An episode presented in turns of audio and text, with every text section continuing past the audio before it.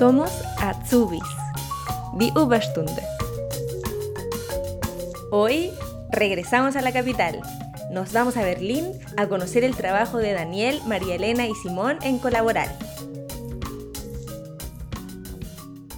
Mi nombre es Daniel Pacheco, eh, soy de Bolivia, vivo hace 21 años en Berlín.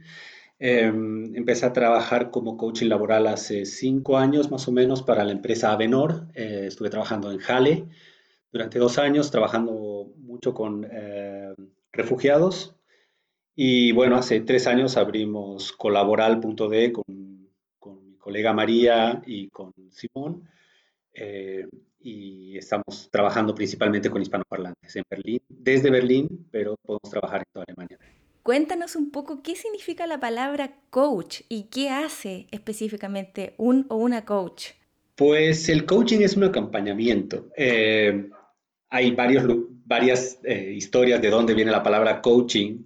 Dicen que viene de, coach, de coche, eh, que en realidad es como que es una persona que te puede llevar, que puede manejar y te puede llevar al lugar que tú deseas podrías decir que es como eso, como un chofer, ¿no? Que te lleva, que conoce el camino, que sabe manejar y te puede llevar donde tú quieras, que eso es lo importante, es lo que me gusta resaltar, ¿no? Eh, no soy yo el que decida dónde tú vas a ir, sino eres tú el que decide dónde quieres ir. Y pues eso, o sea, nosotros hacemos un acompañamiento en ese camino nada más. En el caso de ustedes en Colaboral, ¿qué tipo de acompañamiento y de trabajo es el que realizan? Pues hacemos acompañamiento laboral y para emprendimiento principalmente. Eh, el coaching dura más o menos tres meses y el coaching laboral es un proceso de cinco módulos donde empezamos viendo un poco tu situación general, eh, luego vemos tus aptitudes, qué es lo que quieres hacer, a dónde quieres llegar. Eh, después de eso hacemos una una programación más o menos de cómo, cómo hacer para llegar hasta donde quieres llegar en los próximos cinco años, tres años, dos años y hoy mismo que necesitas.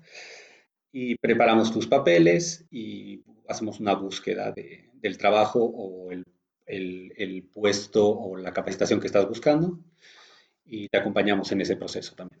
Hasta el final, hasta que encuentres el trabajo que estás buscando. Y para el coaching, el coaching en emprendimiento, eh, la primera fase es muy parecida y te ayudamos a, hacer un business plan, eh, un modelo de, de, empresa que, eh, que luego pues, puedes conseguir inclusive algún préstamo bancario a través de, de, un buen concepto, armar un buen concepto, puedes conseguir tal vez un préstamo o algo para hacer tu emprendimiento. ¿Cuándo es recomendable pedir este acompañamiento? ¿En qué situación tengo que encontrarme yo para poder acercarme a ustedes? Pues el coaching laboral, obviamente, se trata de eh, cuando estás buscando un trabajo, em, cuando no sabes muy bien qué es lo que quieres hacer, ah, en qué dirección quieres ir, te ayuda mucho en la orientación. Eh, si sabes dónde quieres ir, te, ayuda, te ayudamos mucho en armar tu carpeta, cómo presentarte, dónde presentarte, en la búsqueda.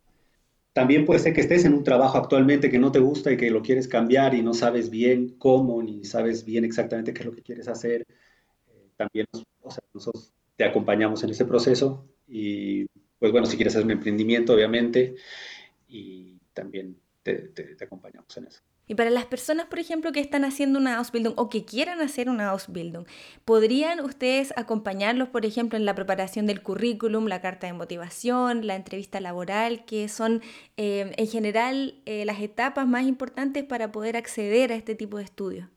Pues sí, las personas que recién quieran hacer una capacitación eh, es algo muy parecido a una aplicación a un puesto de trabajo. Una capacitación, aplicar una, capacitación, sobre todo una capacitación dual, es algo parecido a un puesto, aplicar a un puesto de trabajo.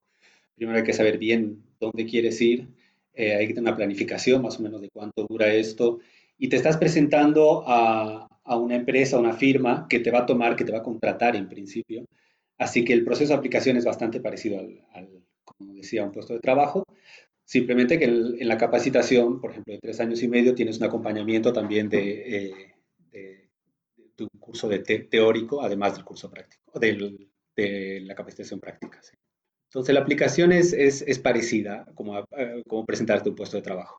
Entonces ahí ustedes podrían eh, hacer ese acompañamiento, ¿no? Para cómo hacer el, currículum, etcétera. Que son, bueno, ahí vamos a hablar un poquito más adelante, que es un poco diferente a lo que nosotros hacemos en, español. Pues eh, puede ser que sea diferente en Alemania a lo que nosotros hacemos en español, la aplicación, sí, eh, pero siempre hay que poner un poco de lo que uno quiere y de lo que uno es en las aplicaciones, así que no creo en las fórmulas. Eh, ni para la búsqueda, ni para la aplicación, ni nada. Se trata de la persona que, que, que, quiere alcanzar algo y se trata de todo su entorno, de toda su historia, de todas sus capacidades, de todos sus intereses. Y eh, no sé, he tratado con más de 80, 100 personas tal vez y encuentro muy pocas similitudes. Siempre hay una historia que hace que todo sea muy diferente ¿no? a los objetivos que uno tiene. Claro, yo pienso que esas son las cosas que uno tiene que sacarle provecho al momento de, de aplicar. Pues sí, por ejemplo, un, currículum eh, tiene que ser, hoy en día sobre todo que vivimos en una, época súper mediática, eh, el currículum yo lo veo como un flyer, es tu flyer de presentación, eh, es, tu propaganda. Tú tienes que mostrarte, ¿no? sin, sin engañar, por supuesto, sin vender nada que no tengas, pero tienes que, que mostrar lo, mejor que tienes, ¿no? Y eso no es, no se trata de pensar en lo que el otro quiere oír o el otro quiere ver, sino lo que tú tienes para dar. Y el currículum normalmente es, por eso se, se achicó bastante, es una sola página, es, es algo visual, es algo que tienes que captar muy rápido y pues ya hablaremos un poco de los contenidos, ¿no? Sí, Em, tú decías que para acceder a estas asesorías eh, ustedes se encontraban en Berlín, pero que también atienden eh, en el resto de Alemania. ¿Cómo lo hacen en Colaboral? Sí, a ver, nosotros la oficina central la tenemos en Berlín eh, y hemos trabajado mayormente con clientes de Berlín, pero desde el año pasado y con el tema de la pandemia se flexibilizó un poco ese tema y hacemos un coaching también online para toda Alemania. Eh, simplemente la, persona que esté interesada eh, puede visitar en, la página web de colaboral.de, eh, nos contacta y pide desde el Job Center o el Arbeitsamt, desde cualquier ciudad de Alemania, desde cualquier lugar de Alemania, puede pedir un coaching con nosotros y bueno, hay un pequeño proceso de, de conseguirlo y nosotros lo vamos a acompañar y el coaching se hace online durante los tres meses. O sea que el requisito es, bueno, estar viviendo aquí en Alemania y estar registrado, ¿no? Tener el Anmeldung. Sí, eh, hay muchas personas que solamente piensan que el Job Center es el que da estos cursos, este tipo de cursos, eh, pero no, el, la Agentur für Arbeit también, es decir, el que tiene, por ejemplo, ALG 1 o ALG 2, que son eh, seguro de desempleo 1 y 2 en Alemania, que está manejado por dos, dos, diferentes instituciones. los dos pueden dar un coaching o pueden dar, pagar los cursos de alemán o pueden pagar una capacitación. Eh, entonces, cualquiera de los dos, que esté inscrito en cualquiera de las dos eh, instituciones. Y también alguien que no está recibiendo seguro de desempleo 1 eh, y ni 2, puede registrarse como buscando trabajo, Arbeitssuchend, en la Agentur für Arbeit, aunque no esté recibiendo, como digo, seguro de desempleo, puede registrarse que está buscando trabajo y también puede pedir un coaching. Inclusive puede pedir un curso alemán, puede pedir alguna capacitación también. Eso significa entonces que esta asesoría, acompañamiento, el coaching no tiene un costo para la persona, o sea que nosotros no tenemos que desembolsar de nuestro bolsillo para pagar por el trabajo que ustedes realizan, sino que son estas agencias eh, del Estado las que pagan. Eh, bueno, como decía, el Estado está tan interesado o más interesado que tú en que consigas un buen puesto de trabajo. ¿no? Entonces, quiere guiarte en ese proceso a que consigas el mejor puesto de trabajo posible, además, porque obviamente cuanto mejores ingresos tengas, más aportes vas a hacer en el futuro. Eh, a veces nos sorprendemos nosotros de cuánto puede llegar a costar un coaching al Estado, cuánto puede llegar a costarle al Estado un curso de alemán, pero es una inversión, ellos lo ven como una inversión para que tú puedas eh, acceder al mejor trabajo posible en el futuro. Entonces calculan inclusive con dos, tres, cinco años para poder capacitarte y poder empezar un, buen puesto de trabajo. Entonces, sí, el Estado financia un coaching, financia, como decía, un curso alemán, eh, eso. Pensemos en las personas que no viven en Alemania. ¿Puedes contarnos qué significa la Agentur Arbeit, el Job Center, el Arbeitsamt, que son mm. palabras que para cuando uno no vive en Alemania son desconocidas, pero sería bueno tenerlo claro para alguien que está pensando en venir? bueno, yo ya voy 21 años y para mí son palabras tan incorporadas que eh, prácticamente me he olvidado o comparado con, el país de donde vengo, pues prácticamente no existen estos servicios, estas instituciones. Em, la Agentur Arbeit es la agencia de trabajo alemana eh, que está encargada de los temas laborales, sobre todo para las personas que están trabajando o que trabajaron durante un año, un año y medio y pueden conseguir eh, una ayuda del desempleo 1. Y el Job Center es una especie de ayuda social eh, para las personas que no han trabajado en los últimos dos años, durante más o menos un año y medio, eh, y reciben la ayuda social o AL Gates 2. El Job Center es otra institución separada de la Agentur für Arbeit. Em, el Job Center es más visto sí, como una especie de ayuda social eh, para las personas que no han hecho aportes en los últimos dos años y que tengan los, eh, los ingresos mínimos necesarios para poder tener una vivienda, para poder tener alimentación, para poder tener seguro, etcétera. El, el, Estado se encarga de eso. O sea que estas instituciones están además en todas las ciudades de Alemania, también en los pueblos. Sí, por supuesto, están en todos los rincones de Alemania, todos los ciudadanos alemanes y bueno, las personas que están residiendo en Alemania también tienen derecho a este tipo de ayudas, a este tipo de, de subvenciones. Vamos a hablar un poco de la parte más práctica para poder llegar a ustedes. Por ejemplo, hay una persona que no vive en Berlín y escucha nuestro podcast y quiere acceder a este acompañamiento. ¿Cuáles son los pasos que tiene que hacer? ¿Dónde tiene que dirigirse primero? ¿Si hablar con ustedes o tiene que ir directamente a, estas instituciones? Como mencioné antes, puede ser una persona, por ejemplo, que está trabajando todavía y termina el trabajo en los próximos tres meses, que, tiene, que termina su contrato de trabajo en los próximos tres meses, puede acercarse a la Arbeit, a la agencia de trabajo, eh, avisar de que termina su contrato y puede pedir un coaching para prepararse eh, para el cambio de trabajo, para buscar un nuevo trabajo.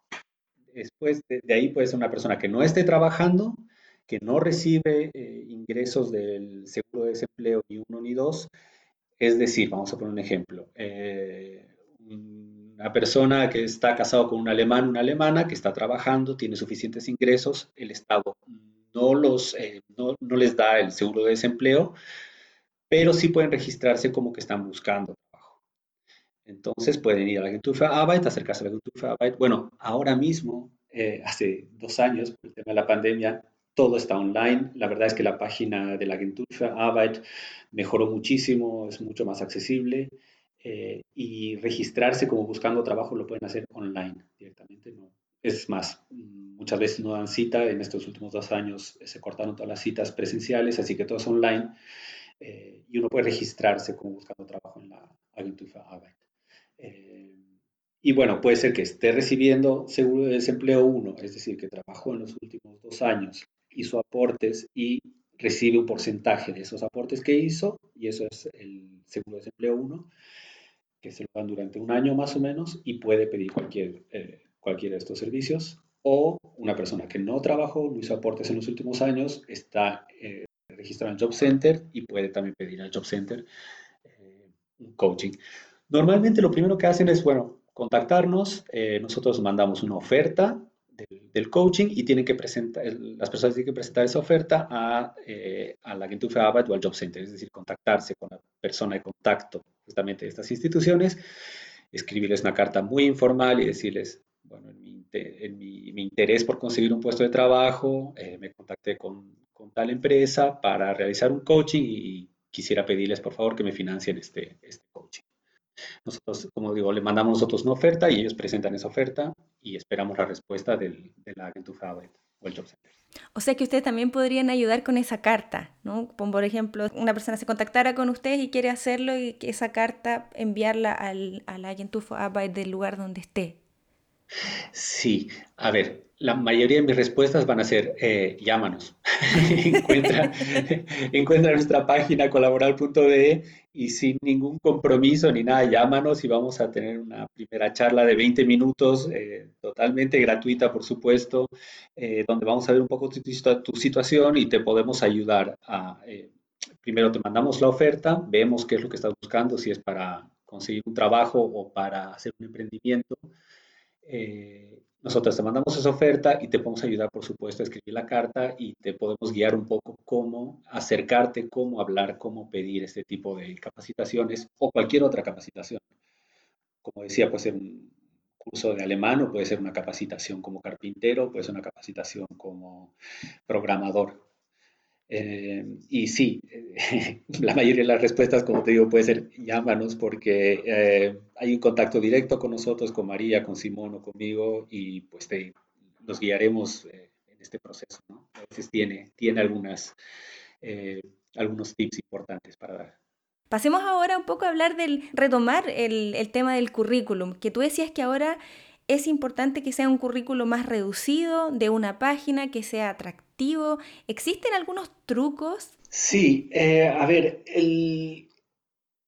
igual, igual que el coaching, hacer un currículum es algo personal. Es algo que, con lo que tú te tienes que sentir bien porque es cómo te estás presentando tú. El currículum no, no hay que verlo como esa obligación, como ese paso a veces un poco engorroso de sentarse, escribir lo que uno hizo. es para uno mismo, sirve, sirve para uno mismo. O sea, la motivación nace muchas veces de escribir el currículum, porque tiene que reflejar lo que tú eres, lo que tú puedes, lo que tú quieres, lo que tú buscas.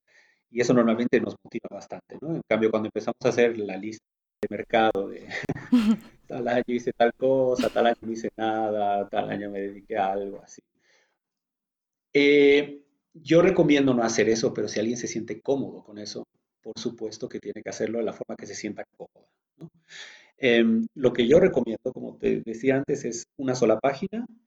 Em, mm, yo no le llamaría ya tanto currículum vitae, donde pones absolutamente todo lo que has hecho, sino lo llamaría un perfil profesional. ¿ya? En el perfil profesional estás reflejando tus capacidades, tu experiencia a un puesto específico. Es decir, puede ser que nosotros tengamos dos o tres eh, potenciales eh, trabajos en mira y está bueno hacer un currículum específico para el puesto al que te estás presentando. ¿Por qué? Porque la persona que lo lee eh, puede ser que no tenga una, una, cosa nada que ver con la otra, ¿no? por ejemplo, DJ con eh, psicólogo, no sé, y a veces no hace falta poner todo lo que hemos hecho. Es más, diría que no pongas todo lo que has hecho. Eh, pon lo que tiene que ver al puesto que te estás presentando, lo más relevante primero arriba, eh, el trabajo más importante, el último tal vez que hayas hecho, dos, tres trabajos importantes, donde después tienes que especificar un poquito qué es lo que has hecho en este trabajo, qué objetivos has alcanzado. Después la educación, y alguna de tus capacidades personales. Pero yo, como decía, no lo llamaría tanto currículum como un, eh, como un historial detallado de todo lo que has hecho, simplemente un perfil profesional del puesto al que estás aplicando.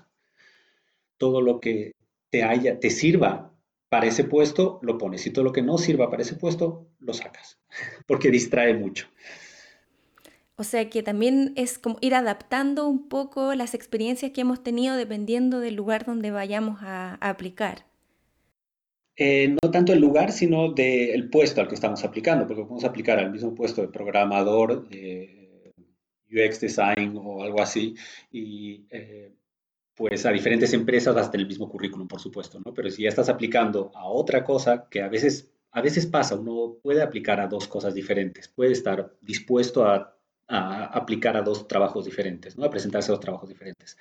Entonces ahí sí es bueno tener dos currículums diferentes. No usar siempre el mismo currículum de dos, tres páginas con todo lo que uno hizo, sino un perfil eh, como una cosa y un perfil como otra cosa. Tengo un perfil de psicólogo, tengo un perfil de DJ, como decía.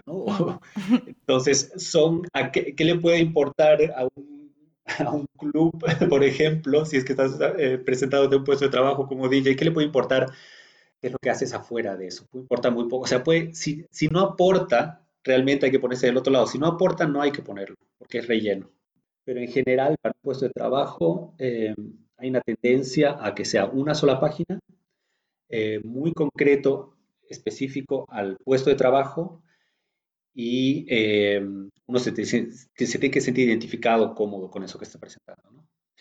Eh, algo que tiene, perdón, el currículum también, eh, en el encabezado arriba, bueno, primero está tu nombre, abajo pones tu profesión o a lo que te estás presentando, eh, web developer, le pones web developer,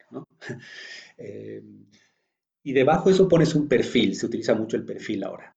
En principio este perfil, que son tres oraciones, eh, se trata de escribir en tercera persona. Hay que tratar de escribirlo en tercera persona. No es fácil y a veces uno no se siente muy cómodo con eso. Pues si no, si no sale bien, déjenlo y háganlo en, primera persona, ¿no? Pero, por ejemplo, eh, no sé, carpintero apasionado por el trabajo con, eh, no sé, muebles del hogar, eh, específicamente sillas, no sé, algo, algo así, donde describas más o menos como si estuvieras describiendo a otra persona. Eh, tratas de poner, digamos, tus cualidades, tus intereses y, lo que has alcanzado más o menos en dos, tres oraciones. Eso es un pequeño relato de tu perfil. Como decía, dos, tres oraciones. Eh, y es lo primero que, va a leer el, empleador.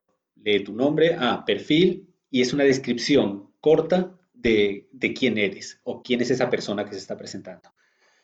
Eh, bueno, como decía, si uno logra escribirlo en tercera persona, porque realmente hay que tener una, capacidad para poder escribir así, pues si no, lo escribes en primera persona y dices, bueno, soy un carpintero apasionado, me gusta el uso de las máquinas, bla, bla, bla, y cosas así, ¿no? Em, bien, eso, otro punto. Perdón, voy mezclando tal vez algunos temas. Em, sí, sí, dale. Esto es un consejo mucho para los hispanoparlantes, para los migrantes.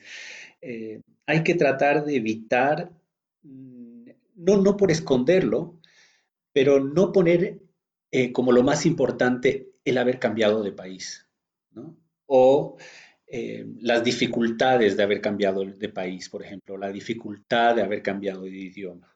Hay que tratar de ponerlo eso como que estamos superados de eso, o sea, ya estamos aquí y punto. Estamos aquí y estamos buscando un puesto de trabajo. Porque muchas veces escribimos, sí, el año tanto, llegué aquí, fue muy difícil y cosas así. Eh, es verdad, es difícil, uno conoce esa historia, pero al empleador no le importa para nada. Por eso todo lo que sobre, sacarlo.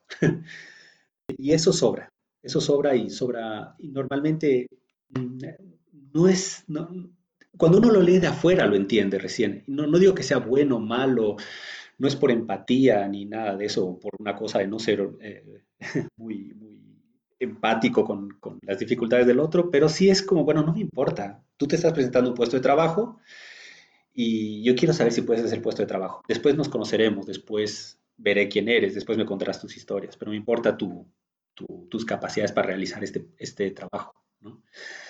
Y el alemán también es algo que trataría de, porque todos tenemos dificultades con el alemán. Da igual, yo tengo 21 años aquí, todavía tengo dificultades con, con el alemán, a veces escrito sobre todo, escribir un reporte, pues eh, también hay trucos pero no lo pondría nunca ni en un currículum ni en una carta de presentación.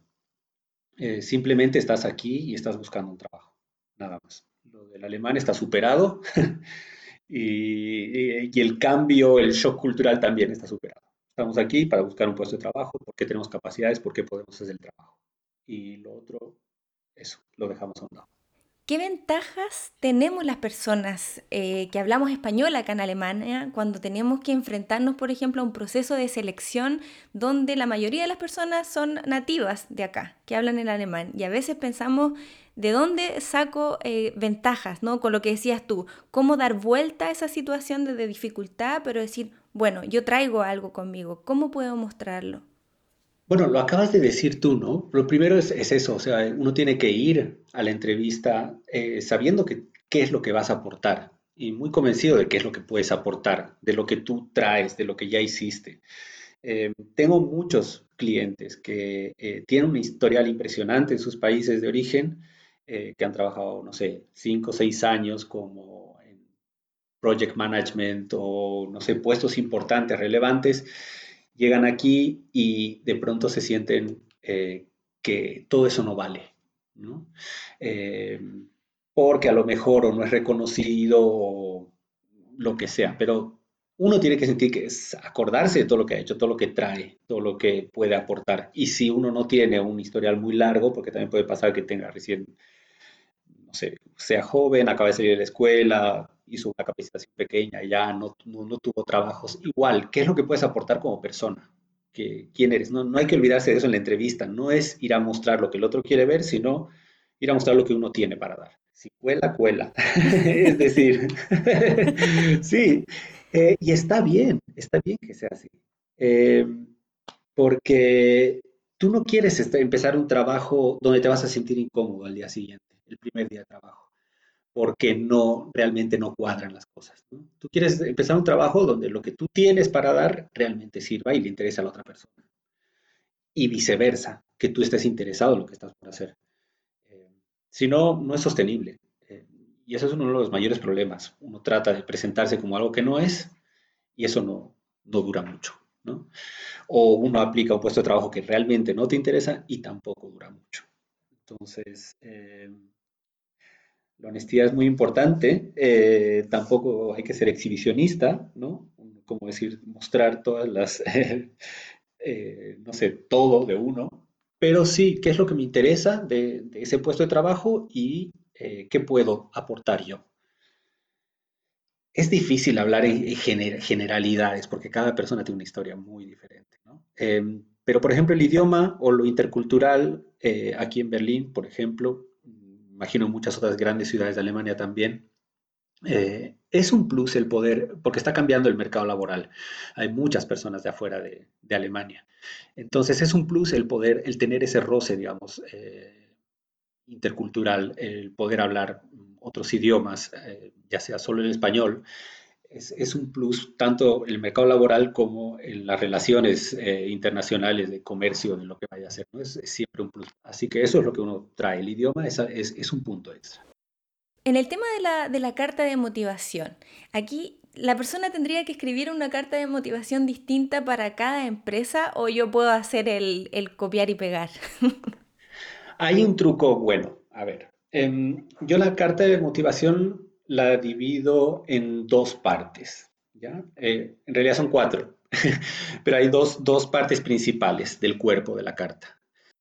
Em, la introducción es, es una oración, ¿ya? así que esa no la cuento, es una oración donde dice, bueno, eh, a través de tal persona o a través de tal, tal página web encontré este puesto de trabajo. Eh, con el cual me siento identificado o estoy seguro que puedo aportar con mis capacidades, y al cual me presento. Punto. Una oración muy simple, no darle muchas vueltas. Eh, en las dos partes del cuerpo, que decía, en la primera parte que escribir el, historial, eh, empezando por lo más fuerte, por el último trabajo, tal vez eh, lo más relevante para ese puesto. Entonces uno escribe el historial laboral y académico en esa primera parte, que es un párrafo, no sé, que serán unas cinco o seis oraciones más o menos. Hay que tratar de escribir oraciones eh, relativamente cortas, que tengan dos conceptos adentro nada más, no, ponerle muchas cosas. Em, y esa parte normalmente, esa primera parte normalmente se mantiene, es tu historial eh, y, eso no va a cambiar de una aplicación a otra, al menos que cambies de puesto de trabajo al que estás aplicando. ¿no? Pero si estás aplicando al mismo puesto de trabajo, eso no va a cambiar. Entonces, ese primer párrafo, tu historial eh, de trabajo y académico, en, un párrafo empezando por lo más, lo más relevante y terminando por tus estudios. Eh, ahí sí tal vez se podría poner como algo muy corto, eh, a ver, una buena oración voy a tirar para los que, para los que nos movemos, bueno, buscando nuevos, nuevos desafíos laborales, llegué a Alemania tal año, punto. Listo. eso es lo que cuentas de tu, tortuosa avenida Alemania. podrías poner cinco oraciones, pues pones esa. Listo. Buscando nuevos objetivos o nuevos desafíos. Eh, llegué a Alemania tal año y alcancé el, el nivel de alemán tantos. Listo. ¿Ya? Ese, ese, es todo el drama, lo ponemos en esa opción. ¿Tiene todo esto que de ser tan concreto también en la carta de motivación y en el currículum, ¿tiene algo que ver con un aspecto cultural también en Alemania? De que son concretos, más que yo, bueno, hablo de, soy de Chile, pero en general allá, esto que tú dijiste que se resume, podría uno escribir, no sé, tres páginas eh, contando todo el, el drama, ¿no? En la carta de motivación y cuando a veces allá, por ejemplo, si eres demasiado concreto, no es tan bueno. Em, como te digo, estoy 21 años aquí, ya no me acuerdo cómo es allá.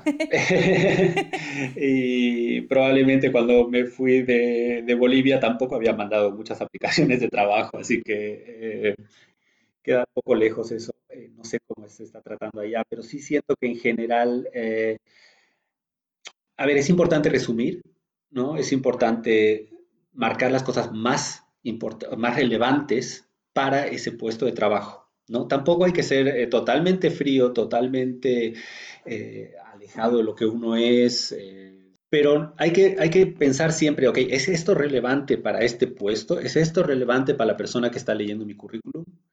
Si no lo es, en principio lo editamos y lo dejamos copy y lo metemos abajo, ¿no? En, nuestro, en nuestro texto y si lo usamos más adelante, bien. Pero en principio hay que tratar de sacar, sacar, sacar, sacar. ¿no? Sacar cosas eh, que, sean muy personales o que tal vez no, aportan mucho, tratamos de sacarlas, si es que tenemos mucho. Sí, yo creo que es eh, importante también pensar en la persona que tiene que revisar, ¿no? Que les llegan muchos currículums y tampoco tiene mucho tiempo para leer algo tan largo. También por ahí desde esa lógica quizás podría ayudar para nosotros redactar nuestros propios documentos. Sí, por eso decía, o sea, esta carta que estoy proponiendo eh, tiene una narrativa que es eh, rápida, eh, concreta y le ayuda a la otra persona más o menos a saber quién eres. Como decía, bueno, primero la introducción, encontré este puesto de trabajo y me estoy presentando. No, no, no hay que olvidarse de decir, ¿para qué estás escribiendo la carta? ¿no? Porque me estoy presentando a tal puesto de trabajo. Bien, ahí empezamos el primer párrafo, el historial, ¿no? Donde la otra persona puede decir, ah, ok, esta persona cumple los requisitos para el puesto, sí los cumple. Listo ¿no? En un, párrafo, el, empleador tiene que saber que cumple los requisitos, es lo primero, ¿ya?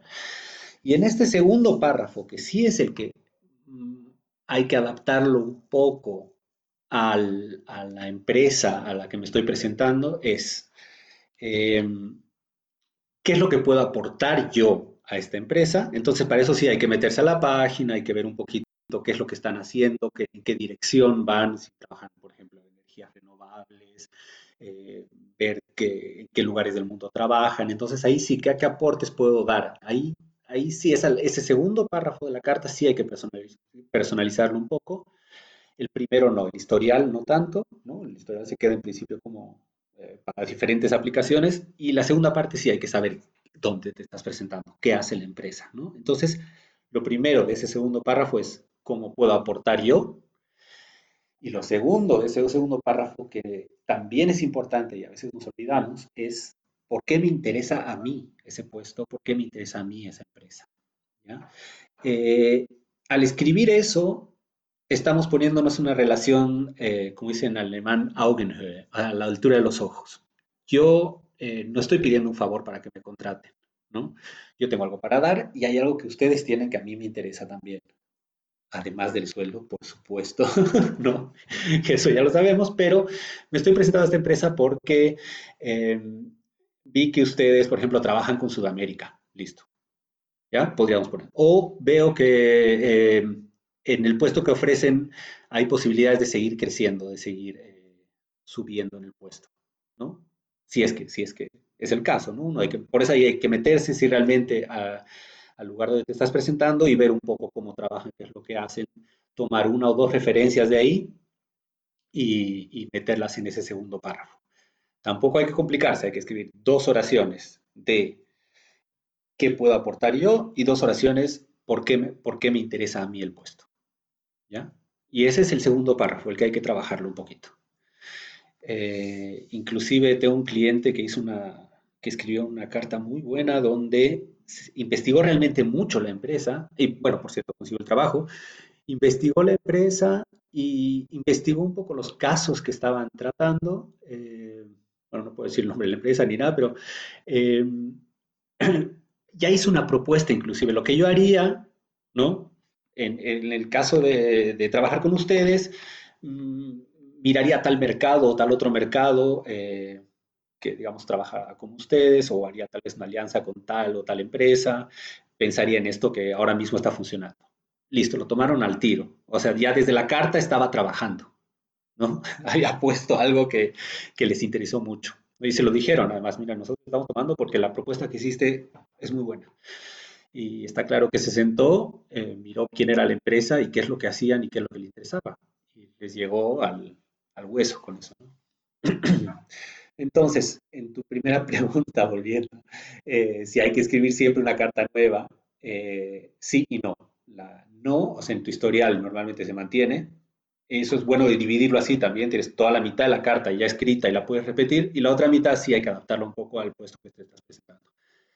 Lo que termina siendo un párrafo, cuatro oraciones. y finalmente la despedida.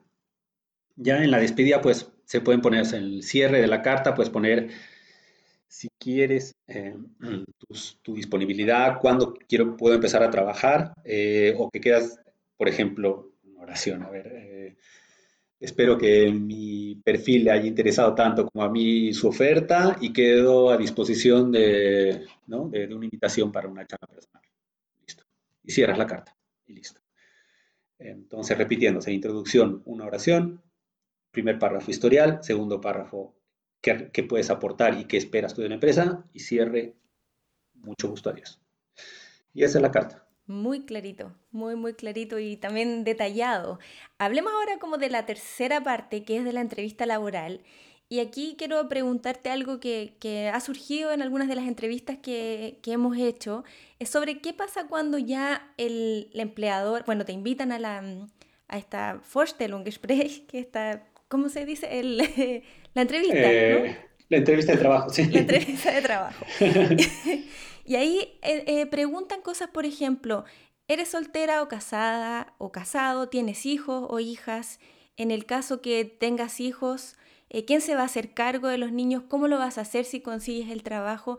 ¿De qué forma puede responder una persona a esas preguntas? ¿O tiene que responderlas necesariamente? Pues, a ver, no, no hay que crear una, no sé, si, dices, no quiero responder esa pregunta y te quedas así mirándolo, pues ya hay un mal ambiente, ¿no? Eh, hay que, si realmente te, estás sintiendo bien en la entrevista, ¿ya?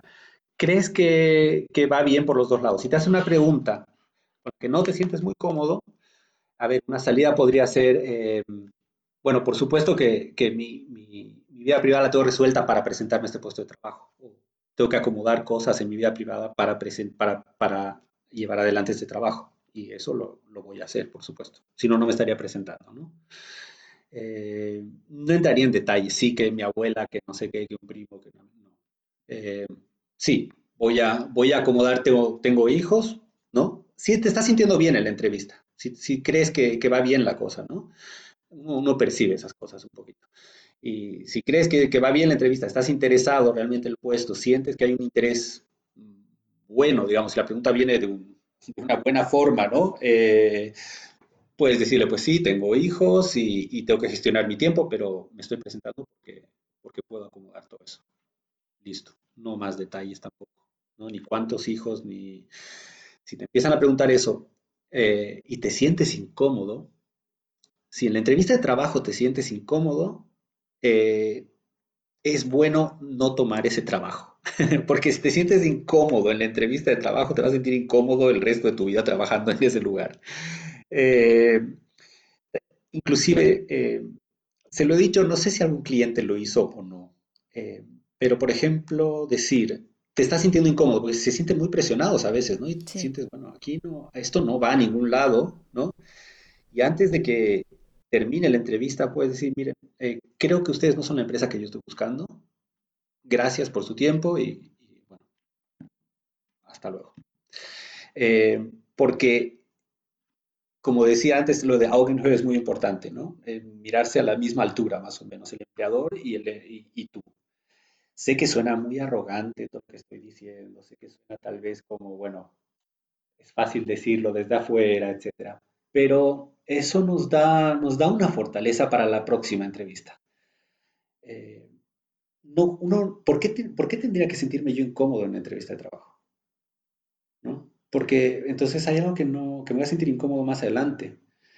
Eh, es, es, puede ser como una cita, ¿no? Si en la primera cita me siento incómodo y me están preguntando cosas que no me gustan y, no me gusta por dónde va la, la cita, pues dices, un gusto, ¿no? un gusto haberte conocido y eso. Nos vemos. lo mejor. Claro. te llamo.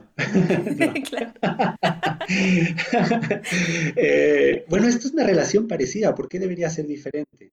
Digo, es fácil decirlo desde alguien que, bueno, desde el lado que, que, estás empleado, desde el lado que estás trabajando y estás tranquilo, pero eh, es importante un poco tener una actitud hacia los trabajos. Es muy importante. Eso se percibe del otro lado también. La mayoría de la gente no quiere una persona que, no sé, creo que no. Creo que, el empleador tampoco quiere a alguien que, no sé, que, esté haciendo todo para mí, no tenga iniciativa propia. Bueno, habrán trabajos que sí. Em, pero hay que sentirse cómodo, hay que sentirse cómodo. Eso es importante, o sea, hablabas tú del, tema de la presión, ¿no? Muchas veces, por ejemplo, en este caso que hablamos a veces de las Ausbildung, como de ir a buscar, y a veces se mandan muchas aplicaciones y te llaman de una o dos empresas y estás con esa presión también de la visa, de qué va a pasar con el tema de los papeles, y a veces eh, dices, bueno, no me siento bien, pero lo voy a tomar y ahí voy a, voy a ver cómo me las arreglo, pero puede pasar que después ya estés eh, un poco avanzado en el, en el trabajo y te das cuenta que ese sentimiento que tuviste en la entrevista laboral era cierto, ¿no? Y que quieres abandonar. Em, ¿Qué recomendarías ahí cuando estamos en esa situación, con, con esa presión y que, que a veces pensamos que es como, es la única oportunidad que voy a tener y que a lo mejor no va a ser así? Sí, igual que en las otras respuestas, no quisiera dar una respuesta definitiva porque sería un poco arrogante decir, no, diles que no de entrada. Eh, realmente puede haber situaciones, como tú dices, que son de emergencia, eh, donde me van a cortar la visa, me ofrecen, tengo la posibilidad de entrar a un trabajo y, a los cinco minutos me siento incómodo, digo, no, chao. Pues no, tampoco, ¿no? es muy fácil decirlo, es una generalidad. En general no es bueno eh, sentirse incómodo en una entrevista, hay una mala señal, hay algo que no está bien. Y se lo puede decir además, ¿no? Disculpe, pero eso es una pregunta personal y no, estoy muy seguro de que tenga que contestar eso. Eh, o por qué quisiera saber eso. ¿no? Eh, puede ser que la otra persona se dé cuenta al tiro y diga, disculpe, sí tienes toda la razón. ¿no? Y hasta te ganaste un punto en la entrevista. Eh, hay que tratar de salirse de sentirse incómodo, de sentirse mal, de sentirse presionado, de sentirse aplastado. Hay que tratar de salirse de esa, de esa situación primero de una, buena, de una buena manera, claro, tal vez decírselo o decirlo, tomar el tiempo un poquito para responder algo, no responder de memoria sí a todo. Eso es terrible, porque el, sí a todo significa, acabo de decir así a puestos, a un puesto de trabajo que va a ser trabajar el domingo, tanto a las 5 de la mañana como hasta las no sé qué hora. Acabo de decir eh, que sí a un montón de cosas que no quiero eh, y por, por, tener esa actitud de sí, sí, sí, sí, sí, sí, sí a todo, eh, me metí en otro problema que puede llegar a ser peor que, el que estoy. ¿no? hay que evaluar un poquito eso. Por eso considero que es importante también, como dices, tratar de tomarse este tiempo. Son decisiones igual importantes, yo creo, en el mismo proceso migratorio y qué mejor que tener a alguien que te pueda guiar y acompañar eh, antes de que, no sé, uno pueda cometer errores, pero como tú dices, todo es un aprendizaje al final. Sí, sí, y importa mucho toda lo que tú decías también, ¿no? O sea, la situación general, eh, por eso no quiero generalizar ahora y decir, eh, digan que no en la primera entrevista que se sientan incómodo, porque sí, las, las situaciones pueden ser muy difíciles. Eh, y no le diría a una persona, no tomes ese trabajo, porque tal vez este trabajo, bien, tómalo, pero con miras a qué es lo que vas a hacer después. No, no lo tomes este trabajo como es de aquí para siempre y eso, eso te va a hacer muy mal.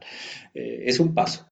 ¿no? Este, este, trabajo es un paso tal vez necesario, incómodo eh, para los próximos seis meses y después ya tómalo sabiendo que te vas a salir y qué vas a hacer después. Eso también lo trabajamos en el coaching, que es muy importante, que es mm, visualizar un poquito a largo plazo, planificar un poco dónde quiero llegar no es el trabajo inmediato, lo inmediato a veces nos, eh, por ejemplo, algo que yo siempre digo, si tú sabes que estás haciendo una capacitación, por ejemplo, y paralelamente tienes que trabajar en un trabajo mm, difícil, que no te gusta mucho, no sé, alguno de, no sé, no quiero decir algo porque todos los trabajos están muy bien, algo que no te gusta, ¿no? Tienes que hacer algo que no te gusta y, pero sabes que estás haciendo una capacitación o sabes a dónde estás apuntando, ese trabajo lo haces súper tranquilo, lo haces con, sin cargo de conciencia, no te sientes mal, sabes que dura seis meses y punto. Sabes que lo estás haciendo por tres meses o un tiempo determinado y que después va a pasar algo en tu vida. Si no tienes ese, esa brújula de dónde estás yendo, ese trabajo se te hace imposible, se te hace muy pesado, el trabajo que no te gusta, ¿no? Entonces es muy importante tener un, norte, tener una brújula, dónde estoy yendo los próximos cinco años, dónde voy a llegar. Ah, ok, entonces este paso que estoy dando ahora es temporal y puedo hacer cualquier trabajo, hasta uno que no me gusta, porque sé que es un paso para, para dar otro. Si no tengo esa mira hacia el futuro, es muy desalentador muchas veces tomar cualquier trabajo. Qué importante todos los, consejos que nos, has compartido hoy día, eh, que son muy valiosos, yo creo, tanto para las personas que quieren venir o que ya están viviendo aquí en Alemania. Quien quiera ponerse en contacto con ustedes, ¿cómo puede hacerlo? ¿Cómo puede acceder a tener este coaching? Eh, pues como lo dije antes, simplemente que entren a la página de colaboral.de. Eh, si ya eh, pueden leer un poco más o menos como los servicios que ofrecemos. También ofrecemos servicios eh, para personas que no están en Alemania, un poco de orientación. Son, esos sí son servicios pagados, privados, ¿no? esos no están financiados. pero lo que sí ofrecemos siempre es un contacto directo. yo prefiero hablar por teléfono, que me llamen y que me pregunten y si se puede hacer algo bien y si no, no pasa nada, algún tip tendremos siempre para dar, eh, como personas que ya vivimos mucho tiempo aquí en Alemania y digan, ah, bueno, cuando llegues te recomiendo que hagas esto, aquello, bla, y listo. Es una charla de 20 minutos que podemos orientarlos en varios temas y pues eso no, no cobramos por una primera charla de 20 minutos ni hay ningún compromiso. Más bien con mucho gusto es un servicio que, que a muchos nos gustaría haber tenido cuando llegamos. Además del sitio web, ustedes tienen Instagram, ¿cierto? Sí, tenemos Instagram, también es colaboral.de y en Facebook también estamos en colaboral. Perfecto, vamos a dejar todo eso entonces en las notas del episodio, en las notas del podcast y también compartirlos en Instagram. Para ir terminando, darte las gracias, Daniel, de nuevo. No sé si quieres compartir algo más antes de que cerremos la entrevista. No, pues gracias a ti, Renata. El trabajo que tú también estás haciendo es muy importante. Eh, trabajo de, como una comunidad es algo muy importante, un apoyo, porque los que llegamos, los que emigramos, eh, nuestra historia empezó hace muy poco y en un país nuevo no tenemos contactos, no tenemos eh, información, no tenemos el, papá de mi amigo, el tío de mi no sé quién. Eh, todo eso no tenemos. Lo que tenemos son amigos, son contactos, son gente que ya hizo una historia. Así que tu trabajo también es súper importante, el que tú estás haciendo mm, para los Atsubis en este caso es un montón de información la que tú puedes compartir en base a tu experiencia. Están otros, bueno, tú ya creo que ya hablaste con, con la red, ¿no? La red eh, Berlín. Eh, pues toda esa comunidad que se va juntando y va creando un tejido eh, que para, acompañar a personas que recién llegan o que ya están aquí y que a veces necesitan un, tipo, otro, pues es, muy valioso eso, crear comunidad, ¿no? ¿no? significa quedarnos en el ambiente hispanohablante, pero es un poco suplantar todo eso que no tenemos de, por haber llegado hace poco, ¿no? Simplemente eso. Un abrazo, Daniel. Estamos hablando. Estamos en contacto. Chao, chao. Si esta es la primera vez que escuchas Somos Atsubis, te cuento que en este podcast compartimos información sobre las diversas formaciones profesionales o Ausbildung que existen en Alemania, donde personas tanto de Latinoamérica como de España que cursan alguna de estas formaciones nos cuentan sus experiencias, comparten datos y consejos. Puedes escucharnos en tu app de podcast favorita o en nuestro sitio web somosasubis.de. Allí también encontrarás una sección de preguntas frecuentes donde respondemos las dudas más recurrentes sobre el tema de las Ausbildungs. Si te gusta nuestro contenido, ayúdanos a compartirlo para poder llegar con esta información a más personas. Puedes seguirnos en el Instagram Somos y mandarnos sugerencias a través de un DM. Si quieres más información, puedes entrar al sitio web somosasubis.de. La producción de este podcast es realizada por Michael Schmidt-Fugt y Renata Mesa Poblete. El arreglo, interpretación y edición de la música son de José Miguel Valencia Centeno.